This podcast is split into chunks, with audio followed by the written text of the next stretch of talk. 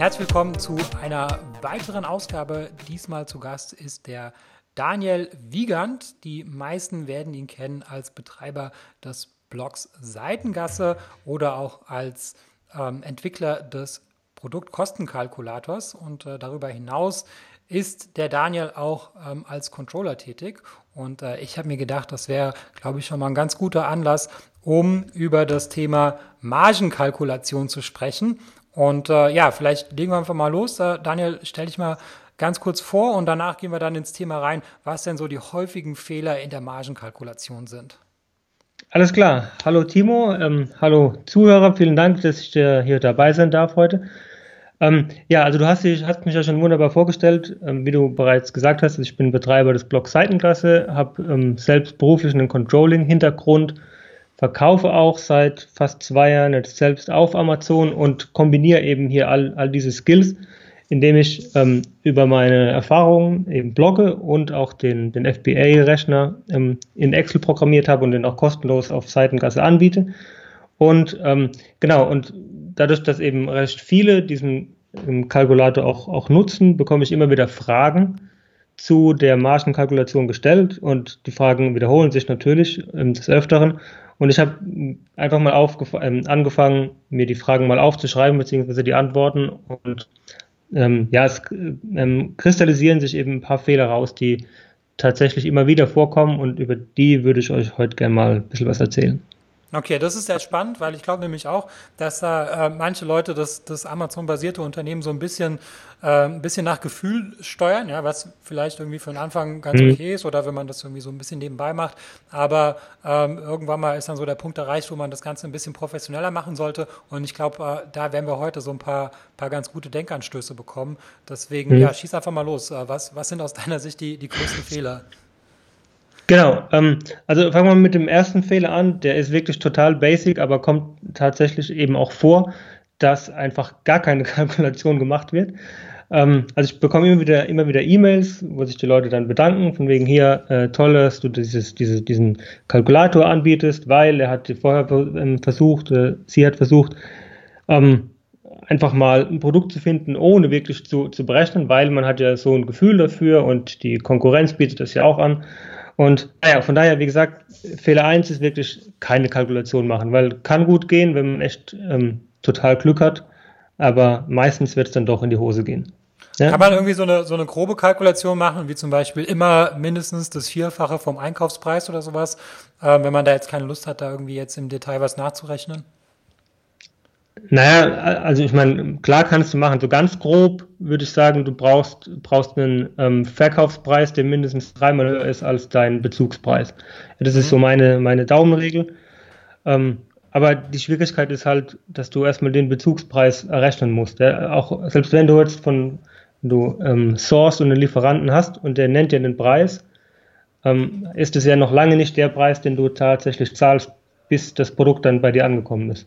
Das ist richtig. Ähm, jetzt hast du schon ähm, äh, dein, dein Kalkulator berecht, äh, erwähnt. Also ähm, kannst du mal kurz darauf eingehen, wie das jetzt alles in diesem Kalkulator ähm, ermittelt wird? Ja, klar, klar. Ähm, also der ist, ist eine Excel-Datei, ja, die ist relativ, ähm, ja, also wenn man erstmal aufwacht, aufmacht, sieht sie recht komplex aus, ist sie aber eigentlich nicht, also ist ja eigentlich eher selbsterklärend. Du gehst dann von oben nach unten durch, gibst erstmal ein, in welcher Kategorie du das verkaufen wirst, ähm, welche Abmessungen und welche, welches Gewicht dein, dein Produkt haben wird. Ähm, dann gibst du außerdem ein, was eben dein Lieferant dafür haben will. Dann kriegst du dazu die, die, äh, die, die Zölle noch ermittelt, Mehrwertsteuer wird, je nachdem, wie du, wie du da, ähm, ob du regelbesteuert bist oder nicht, wird es rein oder rausgerechnet. Ähm, Transportkosten kommen drauf um, um dann irgendwann einen, Bezugs, einen Bezugspreis zu haben. Und dann geht es allerdings noch weiter, weil du willst, willst ja zur Marge kommen, äh, dass du dann auch noch die Amazon-Gebühren direkt mit ausgewiesen bekommst und auch die ähm, Amazon-Provision, also die Verkaufsprovision. Und ja, und dann eben relativ schnell, also ich sag mal innerhalb von 10, 15 Minuten hast du dann deine, deine Marge, deine voraussichtliche Marge ausgewiesen. Okay, sehr gut. Hm. Dann Zweiter Punkt. Zweiter Punkt, genau. Ähm, ganz wichtig in meinen Augen ist es, sich mit dem Beschaffungsprozess auseinanderzusetzen. Das heißt, ähm, tatsächlich mal zu überlegen, was muss denn alles passieren, bis, also von, vom Anfang, wenn das Produkt produziert wird, bis es bei dir zu Hause ankommt. Also quasi wirklich diesen physischen Prozess mal, mal zu visualisieren und an dem dann festmachen, wo überall Punkte sind, wo Kosten entstehen. Das sind, ist eben einmal der Trans, und nee, noch früher ist es das Produkt, aber du willst es ja auch verändern. Ne? Das heißt, äh, physisch passiert es, passiert dann, dass der, ähm, der Produzent eben eine, eine, Änderung vornimmt oder vielleicht auch das Produkt erstmal noch woanders hinschickt, an einen Subproduzenten, nenne ich ihn mal, der dann wiederum was verändert und dann entstehen überall Kosten. Ja, und das musst du eben alles mit einkalkulieren. Dann hast du später einen du hast die Zölle, ähm, du hast die Einfuhr, Einfuhrgebühren und genau, das ist mal so der Standardprozess. Ja? Und dann oft hast du vielleicht noch einen ähm, Produktdesigner noch zwischendrin oder einen Verpackungsdesigner und ja, das wird leider eben auch oft vergessen. Okay, aber jetzt sind da schon wieder so ein paar Fixkosten dabei. Also das heißt, das Produktdesign, das muss ich ja nur einmal machen. Ähm, mhm. Inwieweit äh, fließt es dann auch mit ein in deine Kalkulation oder geht es da wirklich nur um die, die variablen Kosten? Also es geht, grundsätzlich geht es nur um die variablen Kosten, das hast du gut bemerkt. Ähm, aber genau die, die beiden Punkte und auch ein, ein Sourcing-Agent Sourcing ist auch noch so ein, ähm, so ein Fall, der da sein kann die ähm, habe ich, da habe ich zumindest eine Möglichkeit in dem Rechner geschaffen, die mit einzuberechnen. Ja, die würden, würden dann auf die, auf die Menge, also wenn du beispielsweise die Kalkulation für 1000 Stück durchführst, würden die auf diese 1000 Stück mit einberechnet werden. Aber du hast mhm. vollkommen recht, in einem längeren Prozess werden die natürlich irgendwann rausfliegen. Mhm. Sehr gut. Dann mhm. der dritte Punkt. Dann Punkt 3, genau. Zum Beispiel bei Punkt 3 ist es, die Produktkosten in der Kalkulation zu vergessen. Ähm, das passiert deshalb oft, weil ja von, von Amazon selbst gibt es ja diesen, ähm, na, wie nennt er sich, Gebührenrechner. Den findest du ja, mhm. Wenn, du, wenn du danach googelst, so eine webbasierte Anwendung. Ähm, und Genau, und dort kannst du auch all deine Kosten eingeben, beziehungsweise dort gibst du eine Referenz Asien ein, dann kriegst du die, die Kosten dazu oder die Gebühren dazu angezeigt. Ähm, und unten wird dann auch ein Gewinn ausgewiesen. Und da ist eben genau das Problem, das ist eigentlich nicht der Gewinn, weil dort fehlt noch ein Teil. Dort fehlen einmal die Produktkosten, da gibt es einfach keinen Platz, die noch mit einzugeben. Und es fehlen auch noch die, ähm, die Steuern, die sind auch nicht inbegriffen. Ja, und dadurch hatte ich eben schon oft die Frage erhalten, ob denn die Produktkosten auch mit in die Margen kalkuliert. Genau, also das ist ja, ähm, ja, diese, also das ist ja äh, sehr, sehr basic, was, Amazon da anbietet. Also das heißt, die, die sehen halt deine, ähm, die, die Amazon-Kosten halt, aber die sehen halt nicht die, die externen Kosten und nicht die Umsatzsteuer. Ähm, und wahrscheinlich musst du ja auch noch irgendwie noch berücksichtigen, dass, dass du halt nicht alles verkaufen wirst, oder? Oder kommt es später noch dazu, dass du noch Retouren hast? Ähm, also das kannst du im Rechner auch mit, auch mit eingeben, also in, in meinem Excel-Rechner. Mhm. In dem Amazon-Rechner eben, eben nicht. Klar, das, das würdest du dann auch, auch vergessen, wenn du dich nur auf diesen Amazon-Rechner verlässt.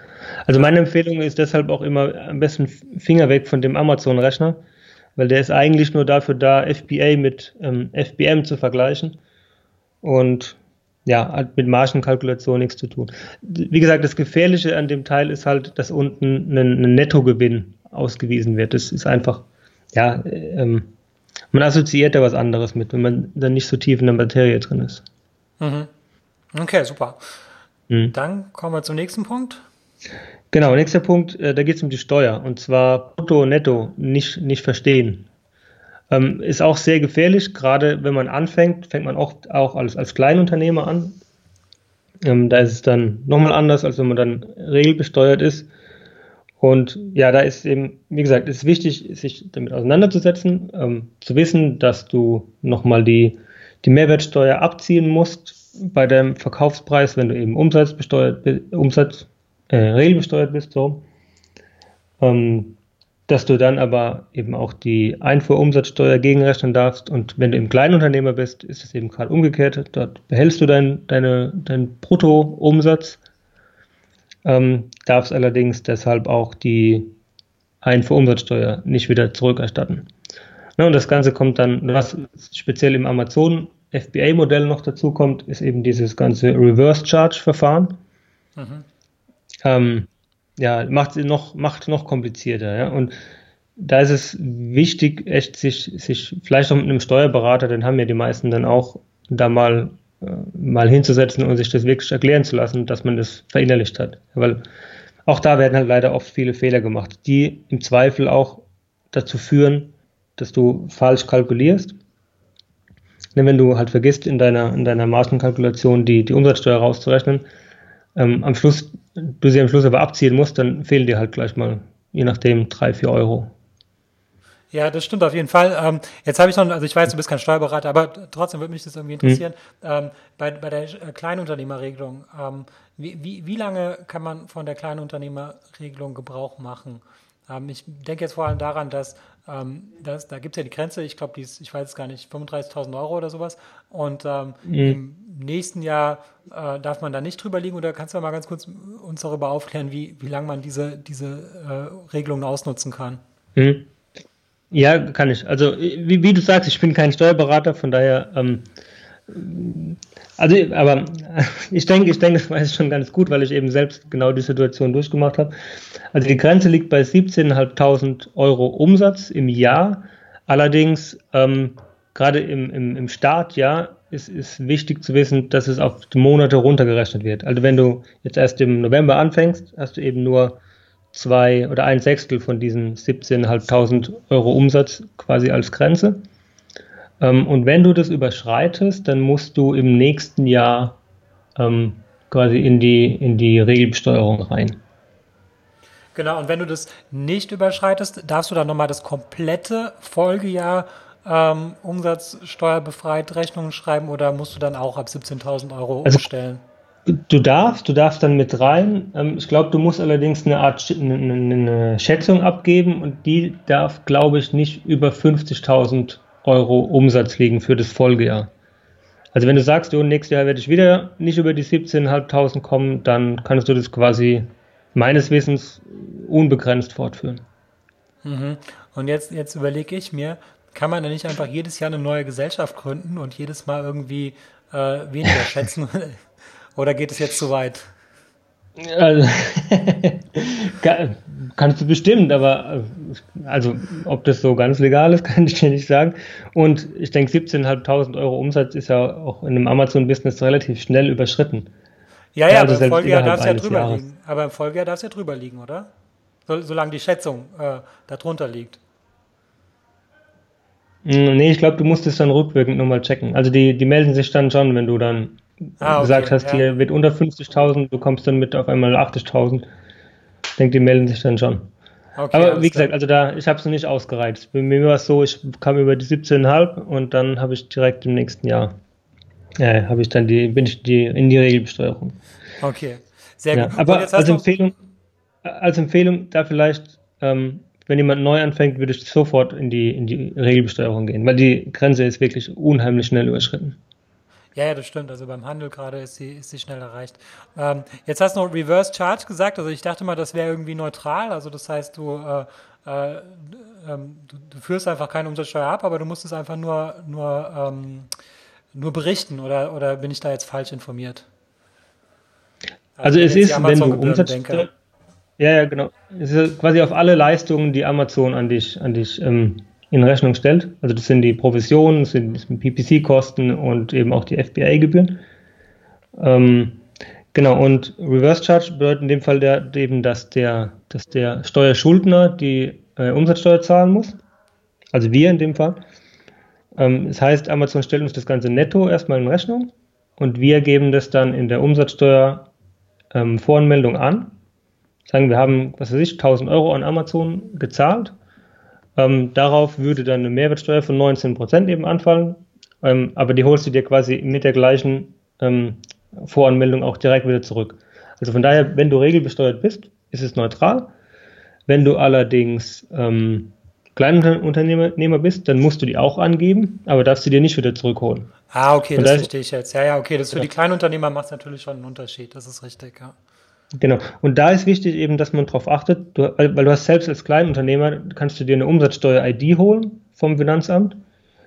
Ähm, und die musst du dann bei Amazon hinterlegen, dass, dass du nicht die, ähm, ähm, wie heißt also dass Amazon dir, dir auch trotzdem die Nettobeträge in, in Rechnung stellt. Weil würdest du die nicht hinterlegen, zahlst du einmal die Mehrwertsteuer weil, von Amazon, also die, die stellen dir dann quasi Bruttorechnungen mhm. und du musst sie dann ans, trotzdem nochmal im, im, in Deutschland ans Finanzamt ähm, quasi musst du nochmal mit angeben. Das heißt, du würdest die doppelt zahlen. Okay, ja. Das ist das, das, ist das große Problem da. Okay. okay. Sehr gut. Also, jetzt haben wir, glaube ich, das Thema äh, Umsatzsteuer. Gehen wir zum nächsten Punkt. Genau. Äh, Punkt 5 ist, ähm, einen zu hohen Verkaufspreis anzunehmen. Ähm, auch das ist mir schon, schon sehr oft, oder habe ich schon sehr oft gesehen, dass quasi ähm, Leute oder, oder Seller sich, sich in der Kalkulation einfach, ich sage mal, sich selbst verarschen, weil sie den, den Produktpreis einfach, also den Verkaufspreis zu hoch ansetzen. Vielleicht spielen Emotionen da eine Rolle mit, dass man, dass man denkt, hey, das Produkt ist so gut, interessiert mich selbst und ähm, die Qualität ist so toll, ich kann da bestimmt 5 Euro mehr verlangen als, als der Wettbewerb. Und in der Realität stellt man dann eben fest, dass es eben doch nicht so ist ähm, und dass man nicht über den Marktpreis, über den durchschnittlichen Marktpreis anbieten kann und dann feststellt, dass ja die Marge gar nicht ausgereicht hat, ja, damit das ganze Ding wirklich profitabel ist. Und genau, also von daher wäre da mein Tipp, wirklich sehr, sehr konservativ zu kalkulieren, zumindest am Anfang und sich dann lieber zu freuen später, wenn die Marge höher ausfällt, beziehungsweise wenn man den Preis ähm, höher ansetzen kann, als man ursprünglich gedacht hat. Ja, das kann ich absolut bestätigen. Also das heißt, man kann schon irgendwie den Preis ein bisschen höher ansetzen, aber ähm, wenn das Produkt dann nicht den Erwartungen entspricht, dann gibt's halt schlechte Bewertungen und Retouren. Ähm, und äh, hm. das ist äh, ja, das ist äh, die, die Marke, die man irgendwie hat, ja, die existiert erstmal nur in, in deinem eigenen Kopf und nicht in dem, in dem Kopf der, der, der Kunden. Und äh, hm. deswegen äh, ja, kann ich das, kann ich das nur bestätigen dass, äh, dass man sich da nicht überschätzen darf. Ja, vielleicht kannst du mal irgendwie zum Abschluss sagen, ähm, was so die, die erste Anlaufstelle wäre, wo man dich findet, äh, wo man deinen Kalkulator findet, ähm, mhm. damit äh, diejenigen, die jetzt irgendwie, die jetzt zugehört haben, gesagt und vielleicht irgendwie festgestellt haben, dass, dass sie das Thema so ein bisschen vernachlässigt haben, dass sie da äh, ja, vielleicht äh, jetzt ein bisschen nachholen können. Mhm, genau. Äh, ja, danke für die, für die Gelegenheit. Also am, am besten bin ich eigentlich zu erreichen über meinen Blog. Das ist www.seitengasse.de. Und dort ist auch ähm, recht prominent direkt ein Button, äh, an dem, über den man meinen, den, eben den Rechner runterladen kann. Ähm, ansonsten gerne auch über Facebook ähm, bin ich leicht zu finden unter Daniel Wiegand. Äh, oder auch über, über Seitengasse, da gibt es auch, gibt's auch eine Page für oder gerne auch per E-Mail unter daniel.seitenkasse.de.